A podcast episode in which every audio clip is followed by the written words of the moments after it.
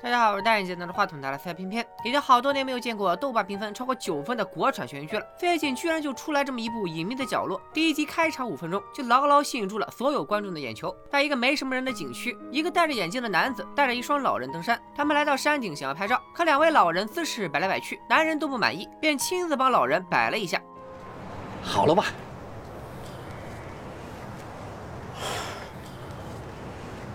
好了。难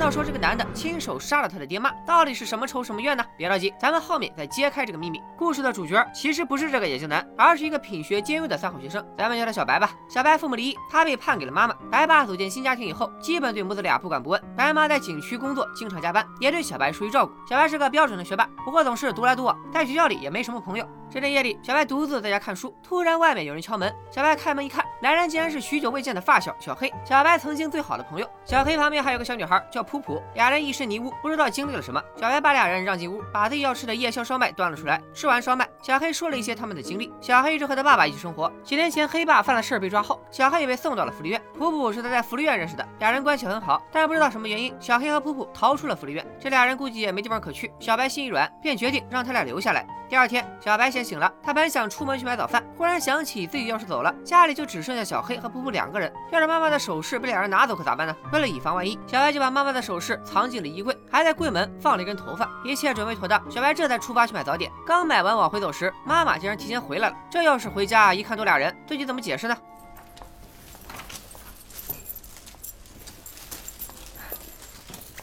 儿子出息了啊，会帮妈妈打扫房间了。看来小黑他俩已经离开，走之前还打扫了屋子。小白正庆幸时，家里电话响了，景区领导又让白妈回去一趟。你说他妈咋这么忙呢？咱们接着看，妈妈一走，小白赶紧先回屋检查了首饰，所幸首饰都在。看来小黑他们并非坏人，这俩人其实也没走远，不一会儿又回来了。他俩知道单独在别人家不礼貌，所以小白出去买早点时，俩人就也出去溜达了。吃早点时，小黑问小白有没有相机，婆婆想拍点照片，干啥用还没说。家里电话又响了，电话是小白爸爸打来的，催小白快点过去找他。没办法，小白只能先去找爹，让小黑他俩留在自己家里。白爸还是从牌友那里知道了儿子又考了第一名，今天叫小白过来，就是想带儿子去买双新鞋奖励一下。小白看到爸爸的车上有台相机，顺便就把相机借了过来。前面说过，白爸和白妈离婚了，他和一个姓王的阿姨组建了新的家庭，还有了个小女儿叫晶晶。看晶晶和白爸亲昵的样子，小白感到很受伤。出了商场，白爸去开车，晶晶不喜欢这个哥哥，故意把小白的鞋踩脏了。王阿姨更是话里夹枪带棒，对小白冷嘲热讽。小白压抑着怒火，没等爸爸回来，就一个人先走了。晚上，白妈还是要加班，小黑他们就又住在了小白家。小白和他们说了白天的事，大家都很气愤。见小白对自己敞开了心扉，小黑和普普也说出了自己的秘密。普普是个父母双亡的孤儿，他家除了他，就只剩下一个被别人领养的弟弟。这次他和小黑逃出福利院，是因为弟弟得了白血病，急需用钱，他俩想逃出来帮忙筹钱。小黑本想找他爸以前的哥们儿借一点，好吧，不是一点，小黑张口就是三十万。老爸这哥们儿也很给面子，当场就报了警。还好小黑和普普溜得快，才没被抓住。就这样折腾了好几天，俩人是一分钱也没找到。而当着普普说想拍照片，其实是想把。自己的照片烧给死去的父母，让他们在另一个世界别担心自己。小白拿出了从父亲那里借来的相机，决定明天三人一起去妈妈工作的那个景区，好好给普普拍几张照片。次日，几个人早早就来到了景区。景区里人不多，除了他们仨孩子以外，就只有一个中年男子和两个老人。在山上一处观景台，小白不但给普普拍了照，三人还一起录了一段视频。蓝蓝的天空一河里，有只小白船。船上有客。照片也拍了，白妈今晚要回家了，大家就此分道扬镳。带着一丝落寞，小白回了家，可妈妈并没有回来，而是打来一个电话，说今天景区出事了，所以他又要加班。出了什么事，观众朋友自然知道，正是那个中年男子把两个老人推下了悬崖。妈妈不回家，小白赶紧跑出去，找到了正在街上游荡的两个可怜虫。三人进了屋，普普看起了白天的录像，看着看着，他发现了什么不对劲的地方。船上有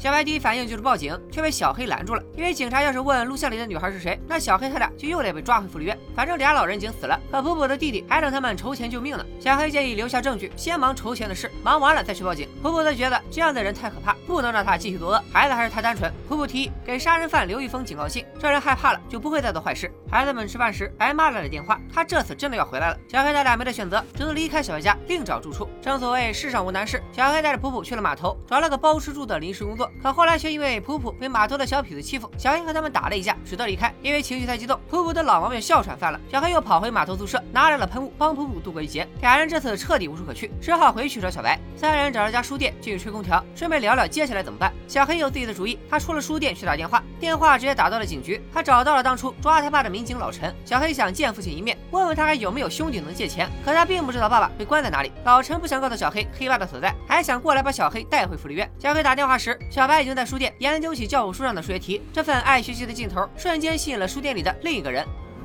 你没错，是答案印错行了。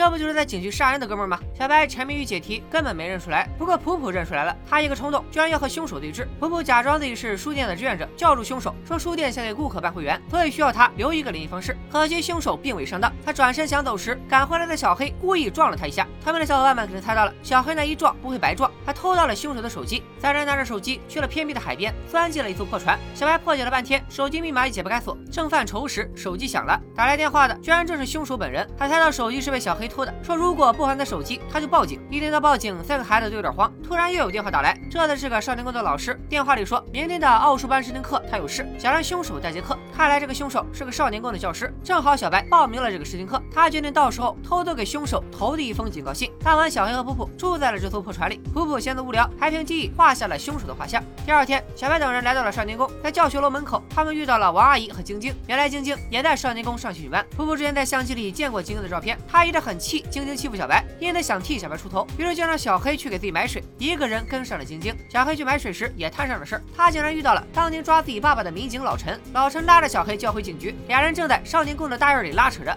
跟你说不明白，不明白也得明白。为什么会有人坠楼呢？让我们把时间线拉回到几分钟之前。原来是普普为了替小白出头，把晶晶骗去了五楼的杂货间。这一幕刚好被坐在奥数教室的小白看到，他猜到普普要教训晶晶。幸亏这节试听课主要是做摸底测试，小白提前交卷，匆忙把警告信和试卷一起放到了讲桌上，然后便大步流星去找普普。小白猜的没错，到了五楼杂物间，普普就和晶晶摊牌，让他以后不要再欺负人。晶晶娇生惯养，很不服气。俩人正争吵时，小白赶来了，看到小白，晶晶认为是哥哥找人吓唬自己，他气得咬了普普一口，还站在窗前想冲外面呼救，谁也没想到晶晶突然一个踩空。你先下了？我就不要你管！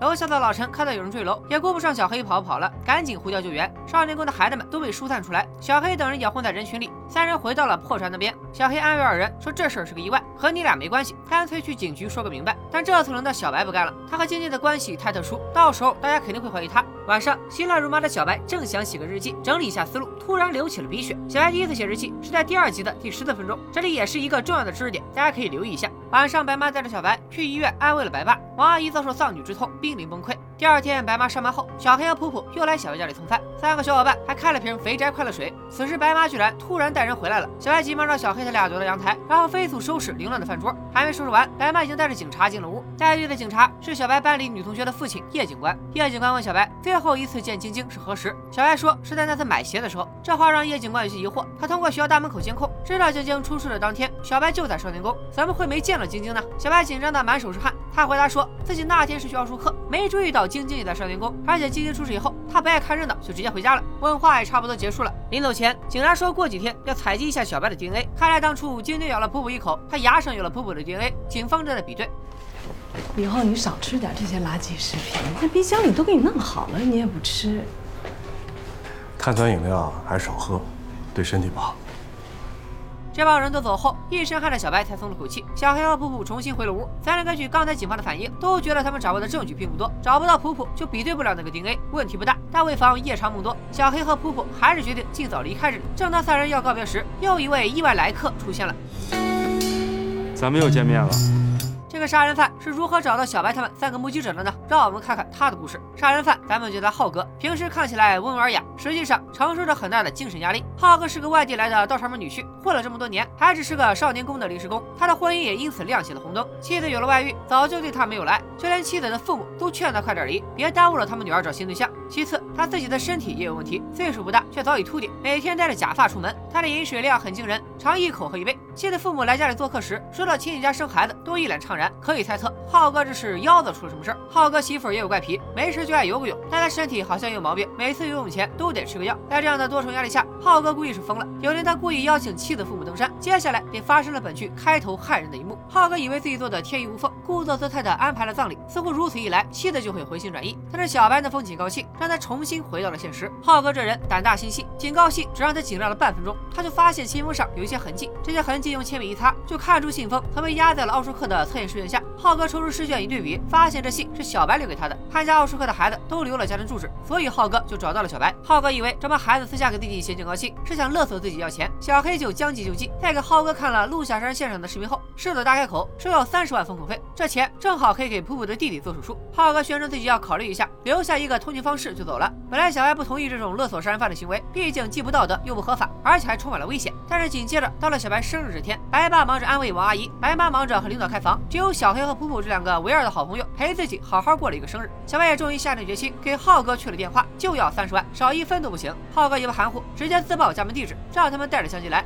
浩哥的痛快劲儿引起了小白的警觉，他建议自己和普普去见浩哥。小黑单独拿着相机躲在派出所门口。如果小白和普普下午四点前没回来，小黑就进派出所去找老陈帮忙。怀着忐忑的心情，小白和普普敲开了浩哥家的门。浩哥注意到小黑没来，猜到这是小白安排的保险。既然孩子们都不傻，浩哥也不再装腔作势，他交给了小白一张银行卡，说自己短时间内凑不齐三十万，但可以每周给他们打三万，一个暑假刚好打齐。小白知道此地比久留，和普普拿上卡赶紧跑。虽然小白和普普尽力往回跑，但赶到警局时已经过了四点。小黑已经进去找到了老陈，老陈这次没再让小黑逃走，死死拽着小黑。没办法，小黑只能让赶来的小白和布布先撤。老陈这人其实对小黑很好，他没把小黑关在警局，而是把他带回了自己家，让小黑洗个澡、吃个饭，再送他回福利院。老陈家里还有个小孙女，这孩子哭闹的时候，小黑就溜出来了。令人抓狂的是，人虽然跑出来了，但相机却落在了老陈家。这要是老陈看到相机里的内容，那还不直接就破了案，他们的三十万也跟着泡汤了。好在老陈虽然发现了相机，他刚给孙女拍了张照片，相机就没电关机了。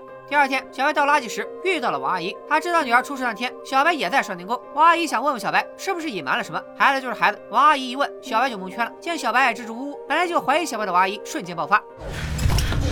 起来，起来，给我起来，走，跟我去公安局。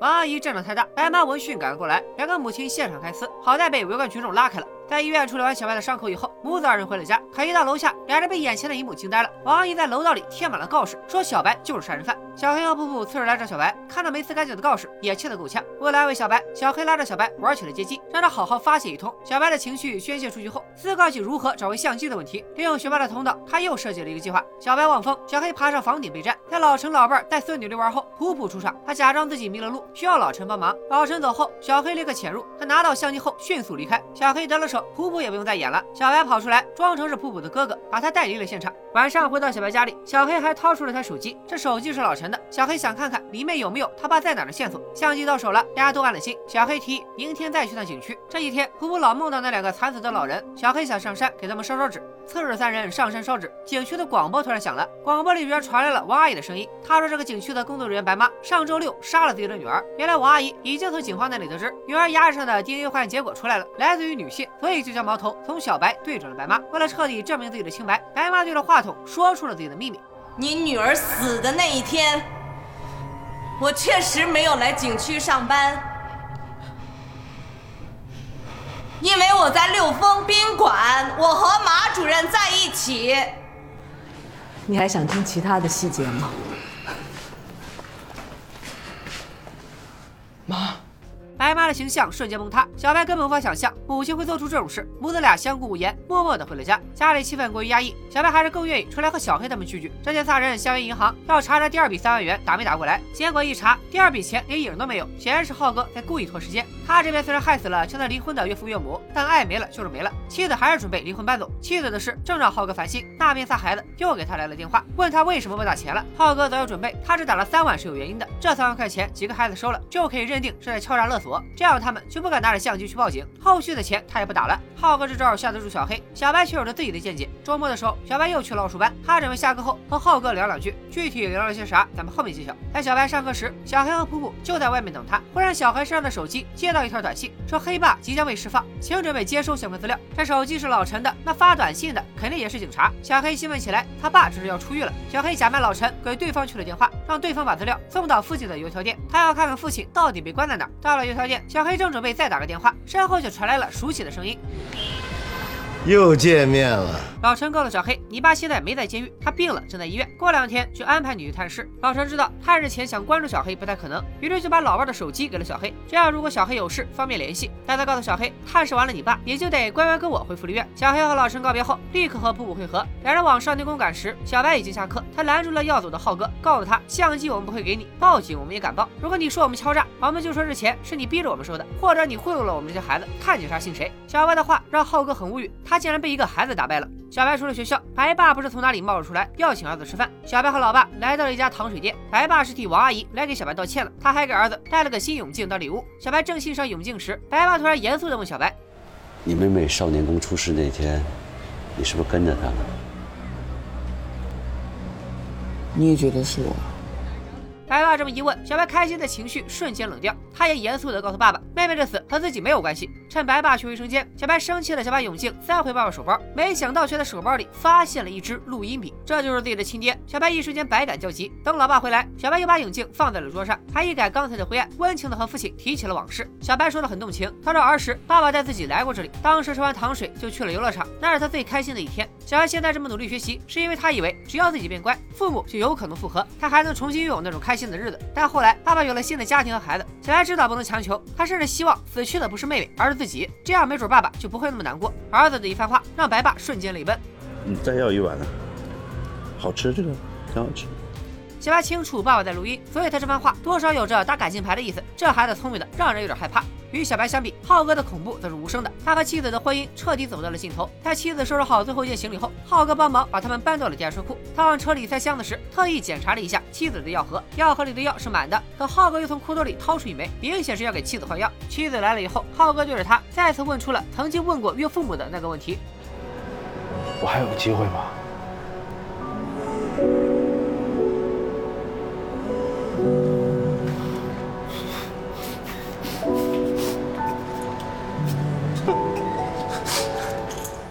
妻子依然没有给浩哥机会。在妻子开车走后，浩哥看着手里的药，露出了诡异的笑容。随后的画面证明，浩哥当初给妻子换的肯定不是什么好药。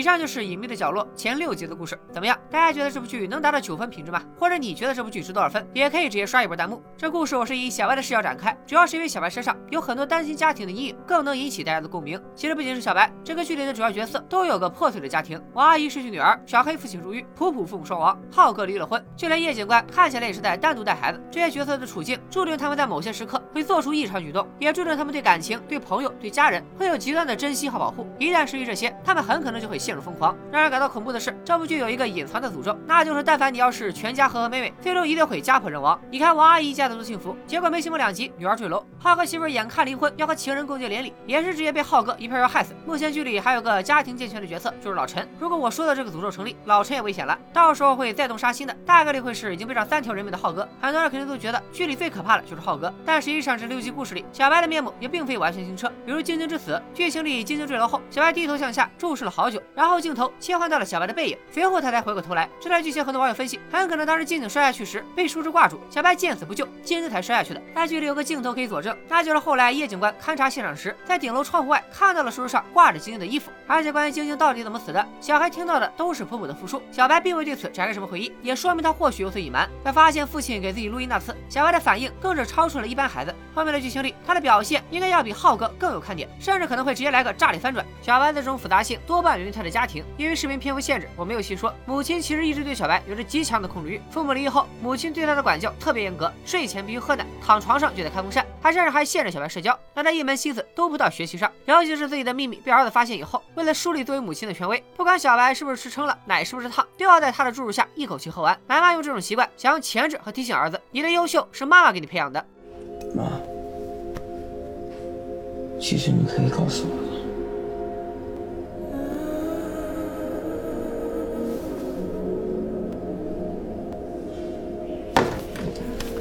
我告诉你什么？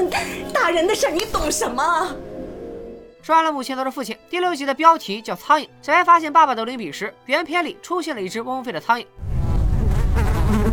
在父子离开糖水店时，那只苍蝇还飘在小白的碗里。这是苍蝇出现的时机，正巧是白爸的阴谋显露时。最后它掉在小白的碗里，是否暗示着小白的内心已经飞进一只代表黑暗的苍蝇？本来亲密的父子关系，也如同这碗甜蜜的糖水，因为一只苍蝇而变质。所以说，有这种父母在，也难怪小白会在压抑的环境中内心逐渐扭曲。与小白相比，浩哥的压抑也好不到哪去。很多人都觉得浩哥在浴室露出秃顶的一幕恐怖大于滑稽。问题的根源就在于这里面有一种反差，浩哥的斯文外表所代表的一切伪装，都在摘下假发的那一刻原形毕露。我看他有不少网友都很同情浩哥，说他的黑化都是被家人逼的，而他每次杀人之前都会问一句：“我还有机会吗？”说明他的内心也存在挣扎，一念天使，一念魔鬼。偏偏倒不这么认为。我觉得浩哥那一问不过是一种伪善和自我安慰，因为他在问出这个问题之前，早就已经做好了充分的杀人准备。他已经确定了对方绝对不会给自己一个想要的答案，才会问出这个问题，然后再心安理得的杀人。是不是觉得浩哥这个人很可怕？不过要论可怕，本剧原著更可怕。隐秘的角落改编自紫禁城的悬疑推理小说《坏小孩》，原著要要比这部剧暗黑一百倍。要是完全按照原著的情节拍摄，我估计都过不了审。原著中的角色到底是啥样的，我就不剧透了。感兴趣的可以自己去读一下。咱们还是说回这部剧，剧中其实主要的戏剧冲突就是三个孩子对决一个高智商杀人犯。